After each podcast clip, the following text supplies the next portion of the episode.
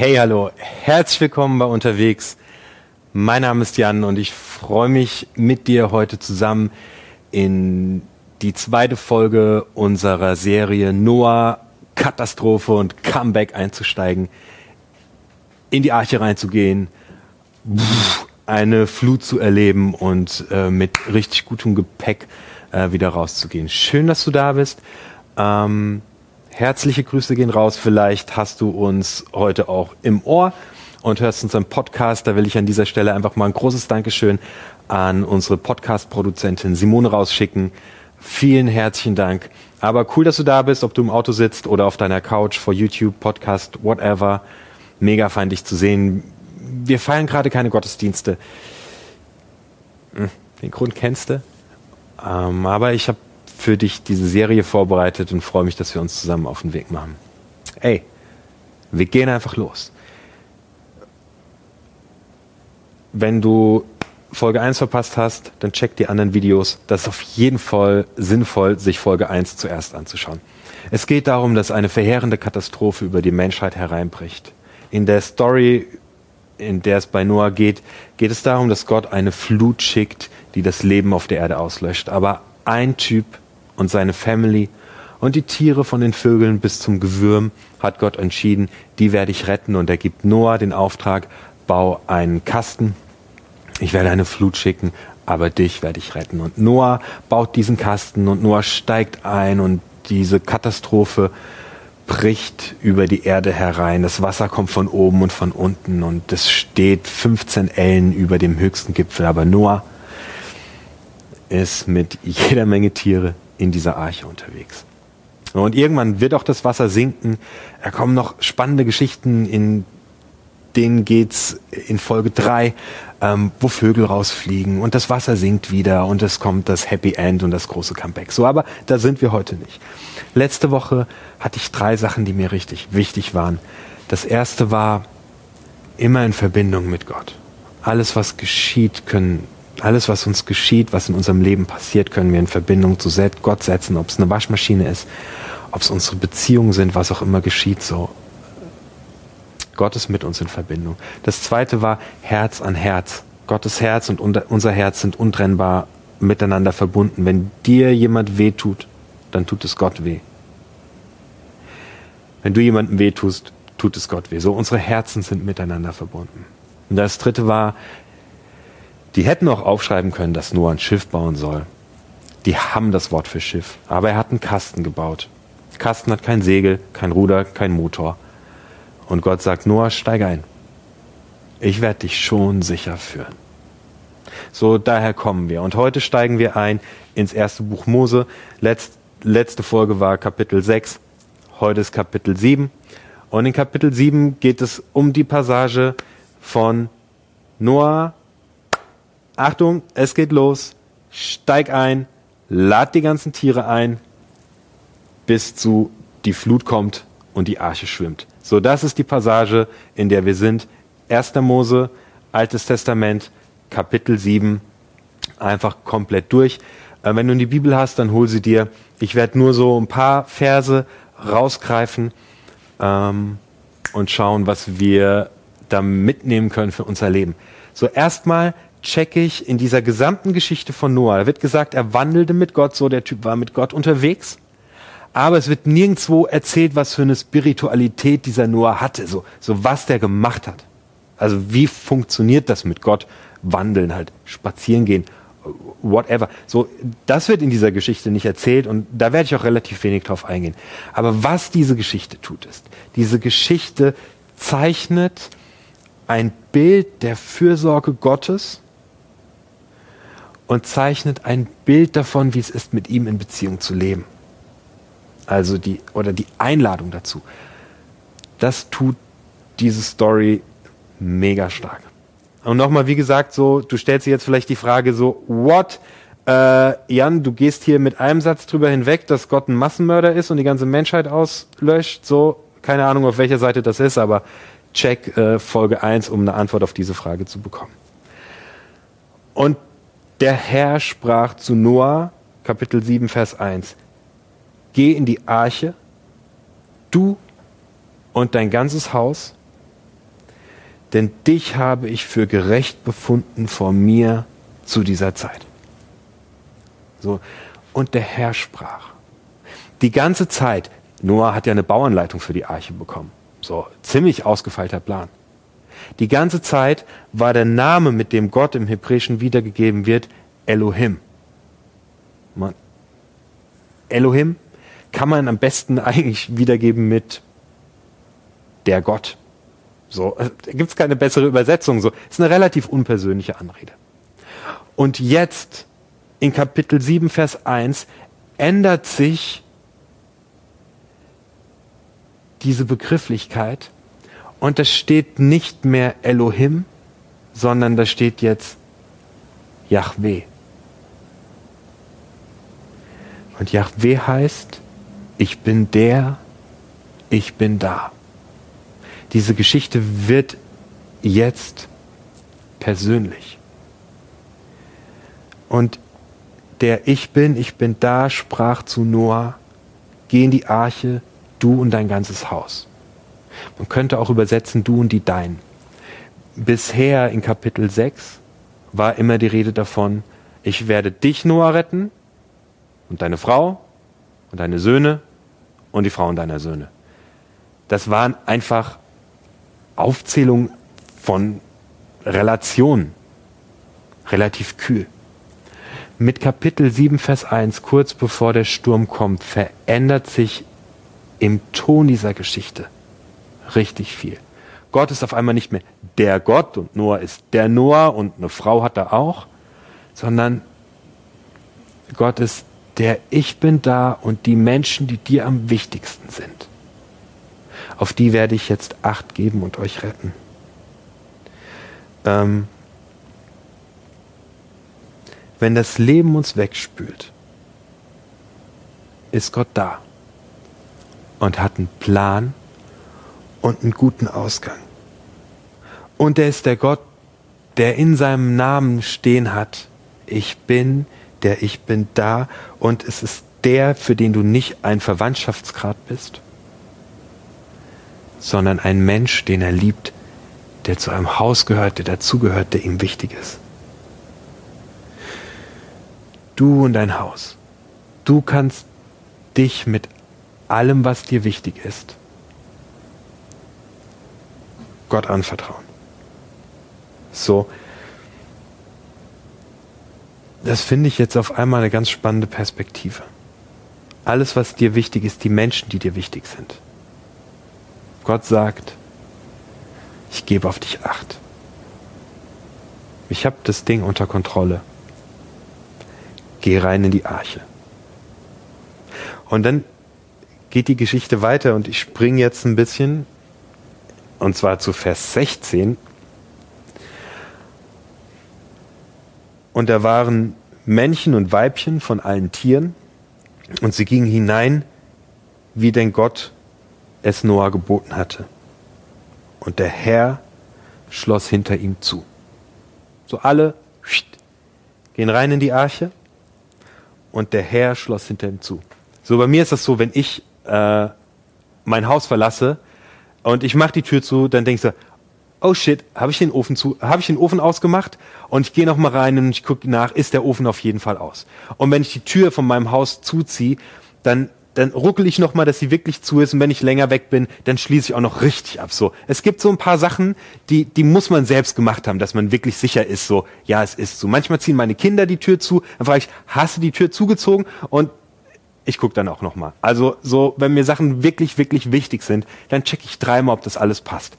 Ich habe eine Anhängerkupplung an meinem Auto ähm, und manchmal muss ich mit einem Anhänger irgendwelche Sachen durch die Gegend fahren und dann check ich, sitzt die Anhängerkupplung richtig, sitzen die Kabel alles alle richtig drin, ist das gesamte Gespann einfach stabil. Dann check ich, blinken die Lichter alle und wenn ich alles gecheckt habe, dann steige ich hinter meinen Steuer, mach den Motor an, schalt's Licht an und so, mach mich fahrbereit und dann echt immer, jedes Mal mache ich den Motor nochmal aus, steige nochmal aus und lauf noch einmal um das ganze Ding herum, weil ich muss mir wirklich sicher sein, äh, dass das alles sicher ist. Und genau das passiert in dieser Geschichte. Also warum wird das erwähnt? Noah hätte ja die Tür selbst zumachen können. Hallo, das ist eine Tür, mach sie doch zu. Aber nein, Gott selbst macht hinter diesem Kasten die Tür zu. Gott guckt noch mal nach. So ist es alles dicht. Kriegt die Kiste noch TÜV? Passt das alles? Sind alle da? Kuh und Esel, sag mal IA 1, 2, 3 durchzählen. Noah, Noah, Noah, Noah, gib acht. Äh, ja, ja, du sollst alle mitnehmen, aber Holzwürmer war vielleicht nicht die optimale Idee, aber okay. Ansonsten sind alle da. Gott macht einen letzten Check-up. Geht's allen gut? Gott kommt nochmal und schaut höchstpersönlich nach, zählt durch, sind alle da. So wie ich am Anfang von der Predigt gesagt habe, es wird uns in dieser Geschichte nicht so viel erzählt, wie warum Noah gerecht ist und wie er diese Beziehung zu Gott lebt. Es wird ein starkes, starkes Bild von Gott gezeichnet. Und Gott ist dieser Typ, der abschließt, guckt, dass alles in Ordnung ist, guckt, dass es dir gut geht, nochmal nachschaut, unterm Bett, dass da auch keiner ist, der Acht gibt, der durchzählt. Das ist das Bild, das von Gott erzählt wird. Es ist ein Bild, das wahnsinnig persönlich wird. Gott stellt sich auf einmal mit einem neuen Namen vor, nämlich ich bin der Gott, der da ist. Hey, diese Aussage, ich, ich bin für dich da,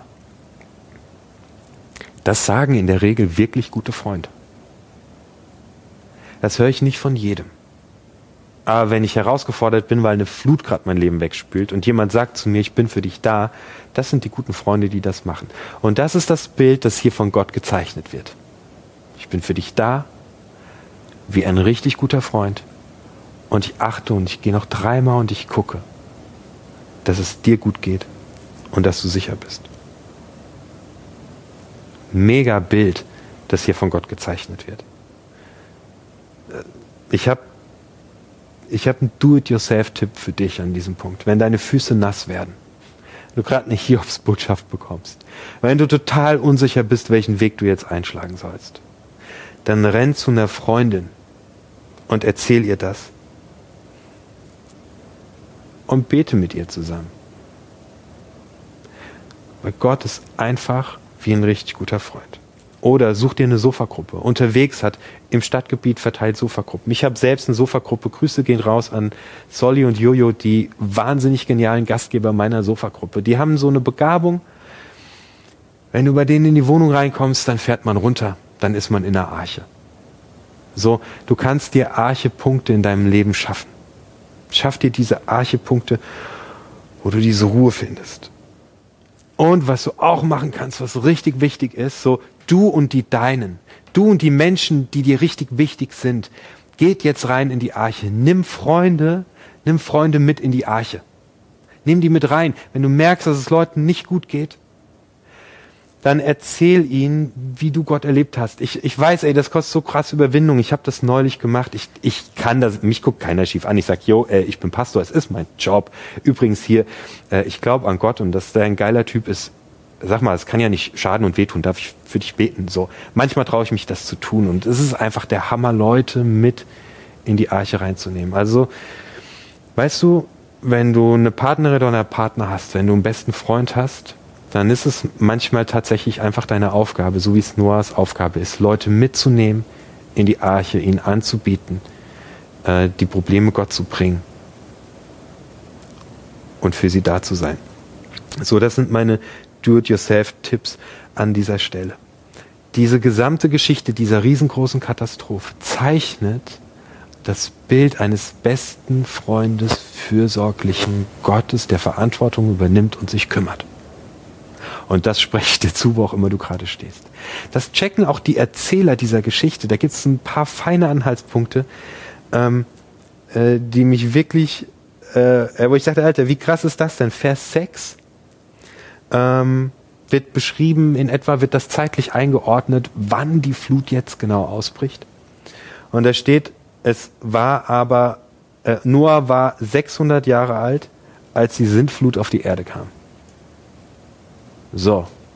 Ey, mir passiert manchmal und ich merke, dass es anderen auch passiert, dass wir Corona als Zeitrechnung nehmen. Wir sagen so, ja, ja, weißt du noch vor Corona? Oder wir sagen, ja, nach Corona werde ich. So, das erinnert mich schon sehr krass an dieses an, an unsere offizielle Zeitrechnung. Wir sagen so vor Christus, ja, und wir sagen nach Christus. Äh, weil, weil, weil, wie geil ist das denn? Weil Christus der ist, der, die, der den Menschen die Hoffnung bringt. Das ist ein positives Ereignis, äh, an dem wir die Zeitrechnung unserer Menschheitsgeschichte festmachen. Aber wir Menschen neigen dazu, das Negative zu sehen. Wir sagen vor Corona und nach Corona.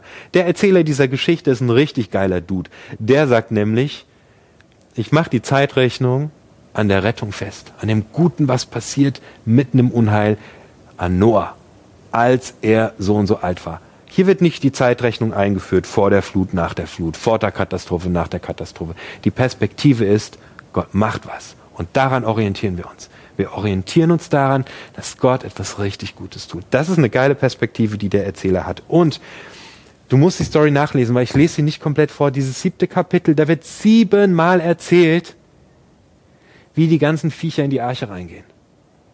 Es ist immer wieder, es wiederholt sich ohne Ende. Man liest es und denkt so, ja, ja, okay, ich hab's.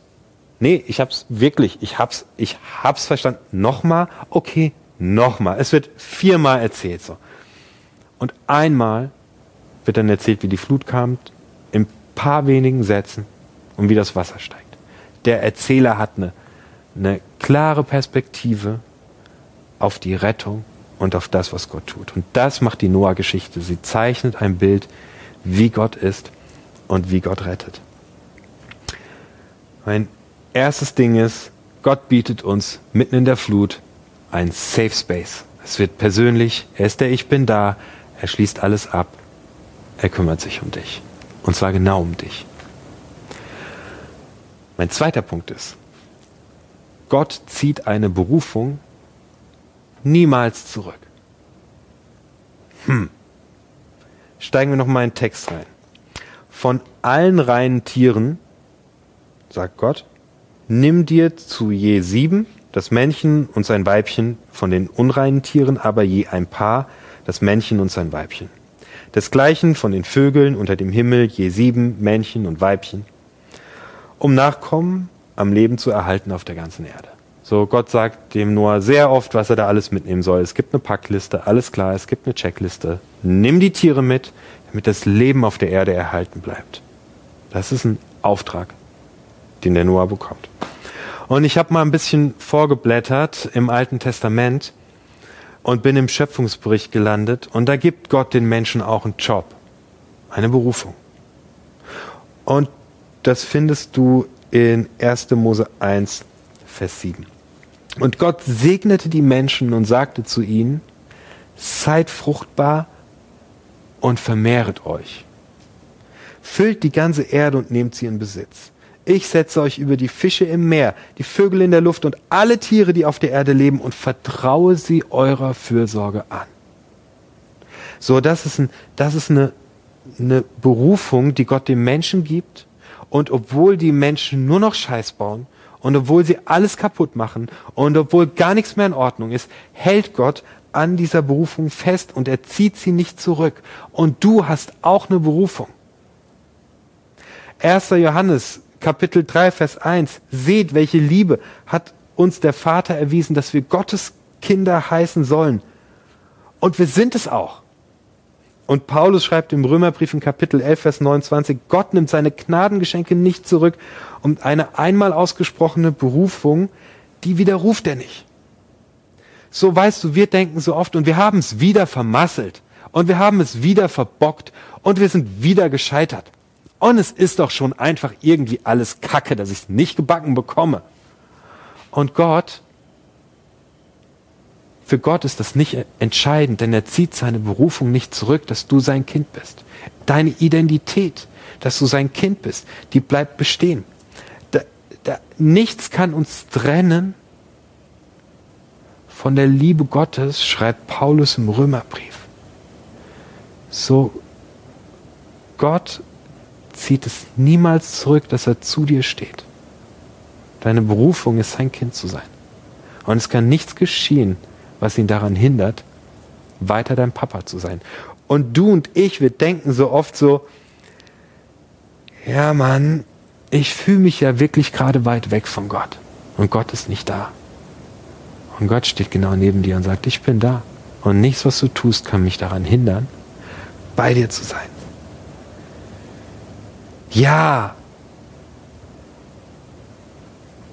Aber ich doch nicht. Doch, genau du.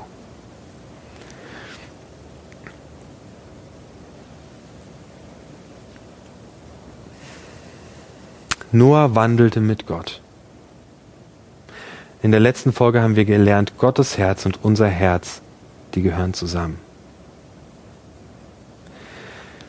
Weißt du, es geht nicht darum, dass du irgendwie perfekt wirst, dass du irgendwie besonders gut wirst. Das Einzigste, worum es geht, ist, dass Gott sagt, ich habe Bock auf dich und ich will mit dir unterwegs sein, lass uns zusammen unterwegs sein, einfach das Leben ehrlich teilen. Einfach Ehrlichkeit, so wie es ist. Ich liebe dich einfach, wie du bist und so wie du bist. Und ich höre niemals auf damit. Das ist meine Berufung für dich, egal was in deinem Leben passiert und wie hart du gerade gescheitert bist. Und wenn alle aufhören an dich zu glauben, ich glaube an dich. Und das ist ein, das ist ein Ding, wo ich merke, Gott nutzt diese Zeit in der Arche, um uns gut zu tun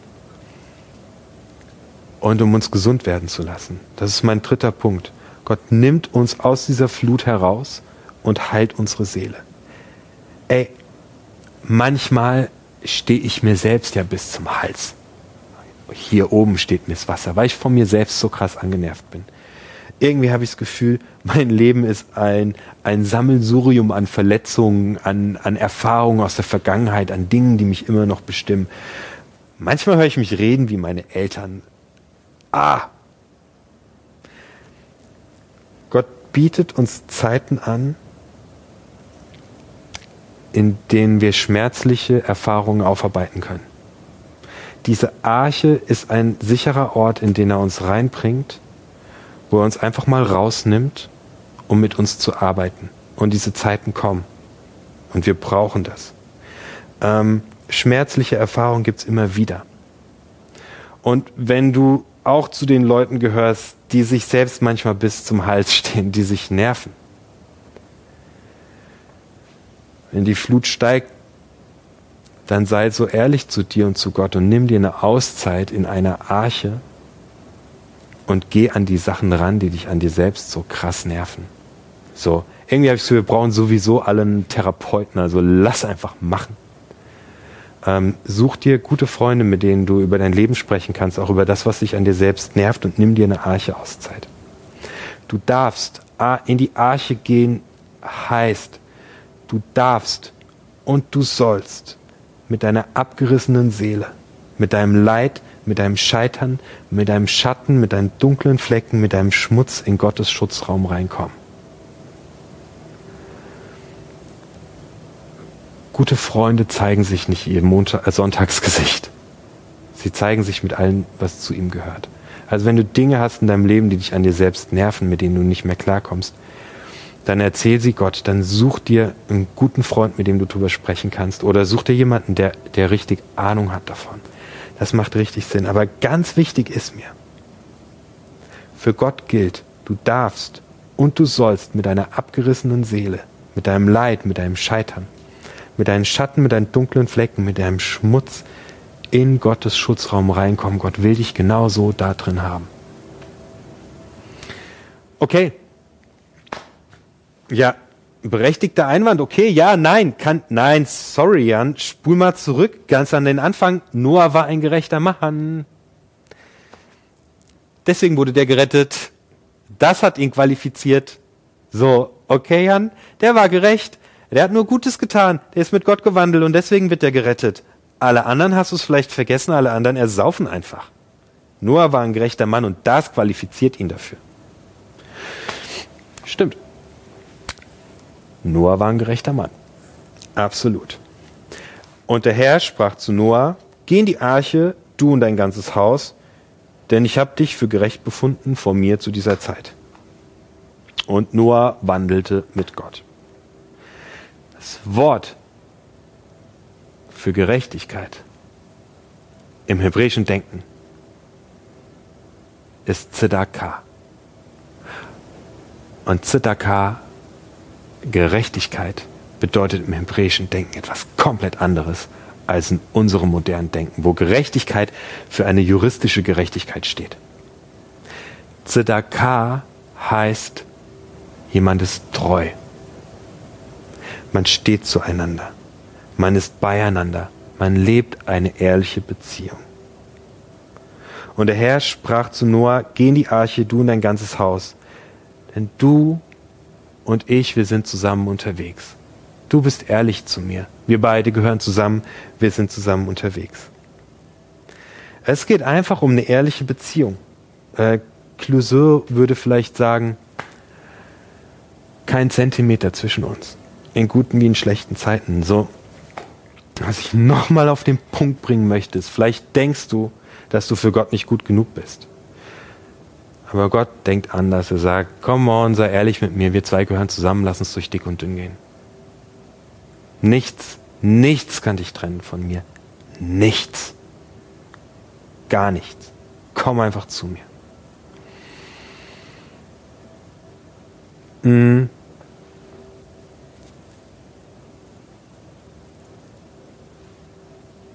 Ich finde übrigens auch, dass wir als Kirche den Job haben, so eine Arche zu sein, wo Menschen genauso kommen können, wie sie sind.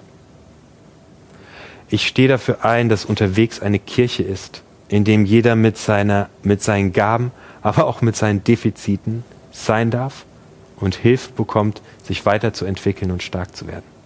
Unterwegs ist keine Kirche, die ein Augenmerk legt auf Defizite oder auf das Schlechte, sondern die ein Augenmerk darauf legt, wie Gott die Menschen sieht und die Menschen helfen möchte, stark zu werden und groß zu werden und ihre Frau und ihren Mann zu stehen. Ich möchte, dass unterwegs eine Kirche ist, in der Menschen mit ihren Schwachpunkten, mit ihrem Scheitern, mit ihren schrägen Lebensläufen einfach angenommen werden, einfach da sein dürfen, einfach bleiben dürfen, wie, die, wie sie sind, weil wir in ihnen das sehen, was Gott vorhat.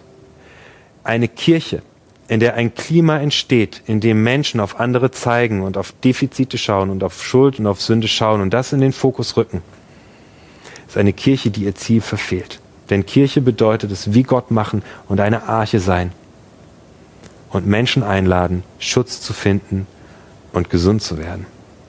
So, das finde ich mega wichtig. Ähm ja, ich glaube, an dem Punkt äh, mache ich für heute Schluss. Wir haben noch zwei Kapitel vor uns. Wir haben noch Folge 3, ähm, das Ende der Flut. Wir haben noch Folge 4, wenn der Boden wieder trocken ist und Gott den Regenbogen schickt. So, es geht auf jeden Fall spannend weiter. Ähm, sei einfach wieder mit dabei, wenn die Serie Noah Katastrophe und Comeback weiterläuft. Ich wünsche dir einen sehr charmanten Sonntag. Wenn du unterwegs finanziell supporten möchtest, dann kannst du das tun via PayPal, du kannst es tun über eine Banküberweisung, du kannst es tun über einen Dauerauftrag. Du findest alle Links, die du brauchst, unten in der Videobeschreibung. Hey, leider haben wir gerade keine Live-Gottesdienste. Du findest in der Videobeschreibung den Link zur Unterwegs-App, die richtig hilft, dich mit Leuten von unterwegs zu vernetzen. Du kannst unseren Newsletter abonnieren. Check unsere Werte auf unserer Webseite. Ähm, Genau, check einfach nochmal die Serienbeschreibung, komm mit uns in Kontakt. Es war richtig fein, mit dir unterwegs zu sein. Ich wünsche dir Gottes Segen, ab in die Arche, bei ihm bist du safe. Mach's gut. Ciao.